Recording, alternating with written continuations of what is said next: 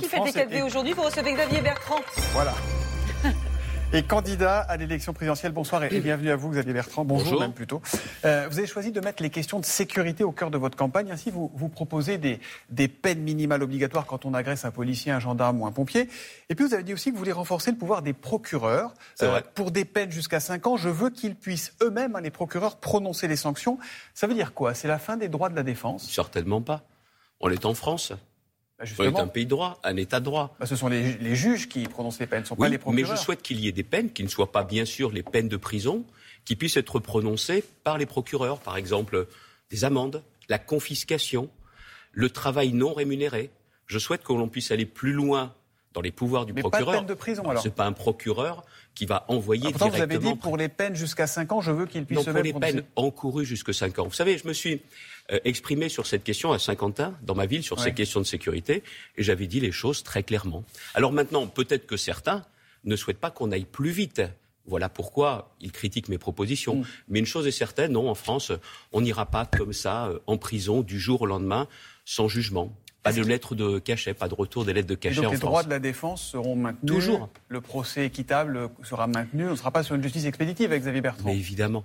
Par contre, qu'on se soucie un peu plus des droits de la victime, mhm. que l'on se soucie un peu plus de fermeté vis-à-vis des délinquants et des criminels, qu'on mette un terme à cette impunité, alors ça, oui, si les Français me font confiance, j'irai clairement dans cette direction. Vous n'avez pas l'impression qu'on est en pleine surenchère sécuritaire dans cette campagne? L'impression que c'est la zémorisation de la campagne, oh. c'est à celui qui tapera le plus fort? Certainement pas. Moi, vous savez, je n'ai pas besoin de savoir ce que disent les extrêmes pour savoir ce que je dois faire. Ça a été le cas dans ma ville de Saint-Quentin, c'est le cas à la tête de la région, et ce sera le cas demain à la tête du pays, encore une fois, si les Français me font confiance. Mais je ne parle pas que de sécurité. Depuis que j'ai lancé, depuis que j'ai lancé ma campagne, depuis fin mars, je dis, il y a la question de notre mode de vie qui est en jeu. Notre mode de vie, c'est qu'on continue à vivre dans une France qui ressemble furieusement à celle qui m'a vu grandir. Mhm. Mais moi, depuis la, fin du mois de mars, je parle du niveau de vie, du pouvoir d'achat. Si ça vous embête pas, je vais vous poser des questions tout à l'heure, mais je vais quand même garder la maîtrise des questions et vous, vous avez la maîtrise des réponses. Euh, Zemmour, c'est un guignol, a dit Anne Hidalgo. Est-ce qu'elle a raison? Écoutez, il est candidat ou pas? Pour l'instant, pas. Bah alors on en parlera s'il est candidat. Oh, c'est un peu hypocrite, ça, non? Non, pas du tout. Parce qu'il fait des meetings partout. Mais parce que moi, ce qui m'intéresse dans une campagne, quelle qu'elle soit, et une campagne présidentielle, c'est de parler aux Français, c'est de mm. pas commenter. on ne parle pas d'Emmanuel Macron. Est-ce que vous vous ennuyez pas, un peu, vous, en ce moment? Ça va. Les journalistes, les sondeurs. Parce que vous nous parlez de gens dont on ne sait pas s'ils sont candidats. Parlons justement des questions des Français. Une question sur la sécurité, pour que je précise les choses, vous avez entièrement raison. Par contre, pouvoir d'achat, niveau de vie. Vous savez qu'on va en parler. On va en parler, mais j'ai encore d'autres questions parce que euh, c'est important de savoir qui sera le candidat de la droite. Vous ne l'êtes pas encore. Vous êtes candidat. Je souhaite être celui-ci. Ouais. Parce que je veux rassembler les Français. Et avant, il faut que je rassemble ma famille politique. Est-ce que vous ferez campagne pour le vainqueur de cette primaire qui ne dit pas son nom, quel qu'il soit? Évidemment. Même si c'est Eric Ciotti? Évidemment. Même si Eric Ciotti qui dit que lui voterait Zemmour au second tour face à Macron? Quel que soit le candidat qui sera retenu, nous serons tous avec lui. Et si je suis celui-ci, j'ai bien l'intention de faire campagne. Et de redresser notre pays, de gouverner avec les uns et avec les autres, et certains qui ne sont pas seulement dans ce congrès. On approche du pouvoir d'achat, on va parler de la pêche et de ce bras de fer entre la France et la, Grande-Bretagne. Vous êtes président de la région Hauts-de-France, donc directement concerné par, tout ça. Euh, c'est aujourd'hui en principe que devait expirer l'ultimatum fixé par la France à la Grande-Bretagne, qui disait en gros, si vous ne donnez pas des, licences de pêche à nos pêcheurs comme c'est prévu dans l'accord du Brexit, eh bien on prendra des sanctions, on interdira vos navires, on mettra des droits de douane supplémentaires. Finalement, Paris a dit, on va laisser encore 48 heures pour la, pour la négo. On a raison d'attendre ou maintenant il faut taper? Je veux bien les 48 heures de plus, mais alors il faut être sacrément dur avec les Britanniques. Ça veut dire quoi? Vous savez, les Britanniques, ils ont toujours un raisonnement très simple. Tout ce qui est à eux est à eux. Tout ce qui est à nous se négocie. Si vous n'êtes pas prêt à faire un bras de fer très dur avec les Britanniques, vous perdez à coup sûr. Surtout que M. Johnson avait vraiment mis le paquet dans le Brexit, pour remporter le Brexit, sur les pêcheurs. Aujourd'hui, aujourd'hui, ce qu'il faut savoir, c'est que la situation dure depuis dix mois. Ça fait dix mois que je dis au gouvernement français, je ne suis pas le seul, des élus, toute sensibilité politique, ça va mal se passer, les, Anglais ne vont pas respecter les accords. Et c'est seulement maintenant à force de mettre la pression au gouvernement, que le gouvernement se réveille un peu tard. Donc vous dites quoi vous dites Les 48 heures de plus, je veux bien. Mais pour le reste, c'est pas seulement le secteur de la pêche, c'est euh, les importations anglaises en Europe. On va bien contrôler dans ces cas-là pour voir si toutes les règles sanitaires, si tous les papiers sont bien remplis. En gros, il faudra isoler les Anglais? Oui. Oui? Pour qu'ils comprennent.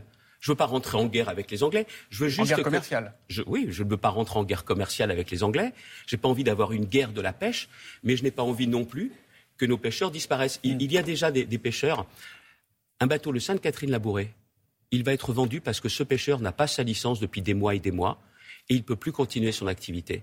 Est-ce que l'on veut garder nos pêcheurs? Oui ou non. Moi, je veux les garder parce que derrière nos pêcheurs, c'est toute la filière de la pêche qui est pour nous très importante. Mais ça fait depuis maintenant janvier que nous disons au gouvernement les Britanniques ne respectent pas. Seulement maintenant, Donc jeudi on met la pression. Oui, on a compris.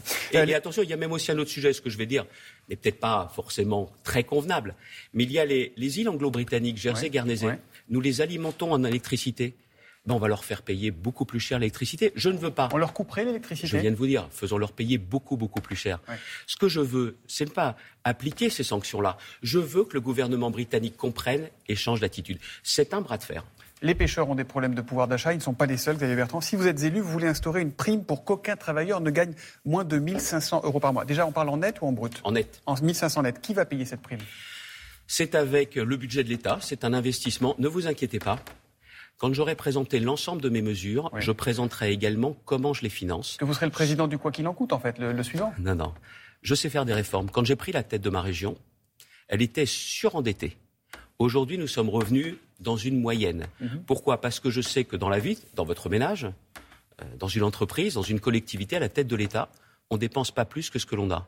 Je sais aussi qu'il nous faudra des réformes pour que l'on ne fasse pas payer aux générations futures, ni même aux retraités, notre niveau de vie. Donc c'est compatible avec la maîtrise des déficits, avec le remboursement de la dette Bien sûr. Donc vous récupérez d'un côté ce que vous donnerez de l'autre. Et en plus, ce que je vais vous dire, ça représente un investissement de 5 milliards d'euros par an, beaucoup moins que ce que le gouvernement dépense chaque semaine avec le chéquier de la France, beaucoup moins que ce que proposent certains candidats. Et l'idée est très simple, Monsieur Soto. Il n'y aura pas de hausse d'impôts? Aucune, aucune augmentation d'impôts, sauf, sauf pour des grandes entreprises comme les GAFAM. Trouvez normal, vous, que les Amazon, euh, Google et tout mm. ça payent aussi peu d'impôts et se moquent ouvertement nous. Je veux juste revenir sur un point. Pourquoi cette prime au travail? Quand vous avez aujourd'hui des Français qui travaillent, qui n'arrivent pas à s'en sortir quand la fin du mois, c'est pas le 30, mais le 5 du mois, ça ne peut pas continuer comme ça. Je crois à une société du travail.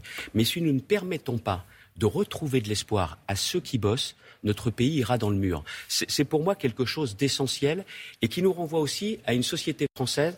Je veux casser les plafonds de verre qui empêchent les catégories populaires qui travaillent de devenir classe moyenne, à des classes moyennes de faire plaisir à leurs enfants, de leur permettre de faire les études qu'ils veulent. Il faut casser ce système où la société française est figée et, et injuste. Euh, Emmanuel Macron, il veut redonner de l'espoir aux jeunes. Il va présenter tout à l'heure normalement le revenu d'engagement pour les jeunes de 16-25 ans. Le principe, hein, c'est de verser 500 euros en, échange d'un engagement. Est-ce que vous y êtes favorable? Mais, c'est quoi qu'il veut nous remettre en place? Le RSA jeune, c'était son idée Il dit que c'est pas le RSA jeune. bon, écoutez, on va voir aujourd'hui.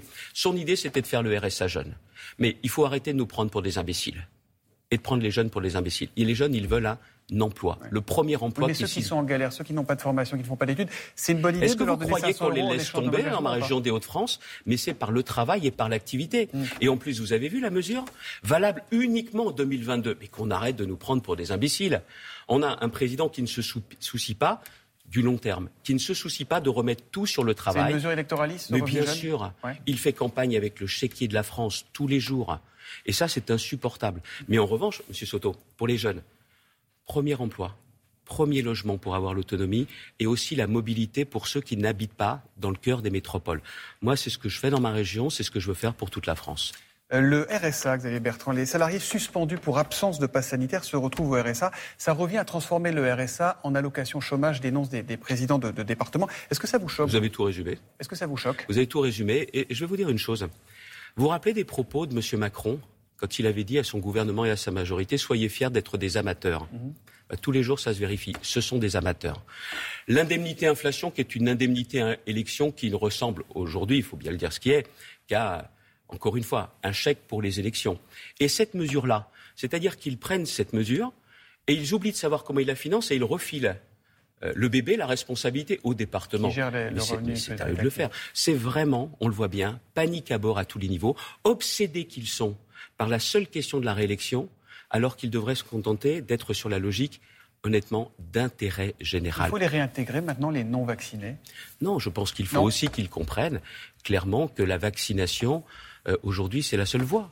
C'est la seule voie. Il y a bien évidemment continuer à faire attention, les gestes barrières, mais cette vaccination, elle a protégé combien de nos concitoyens? Énormément.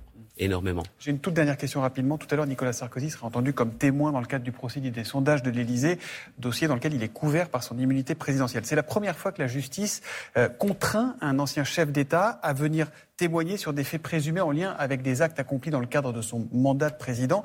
Vous dites quoi? Chouette, la justice fait son travail dans, dans ce pays ou au secours, elle piétine la séparation des pouvoirs? Oui, la Constitution, l'esprit de la Constitution ne semble pas respecté à la lettre. Oui, je vous le confirme.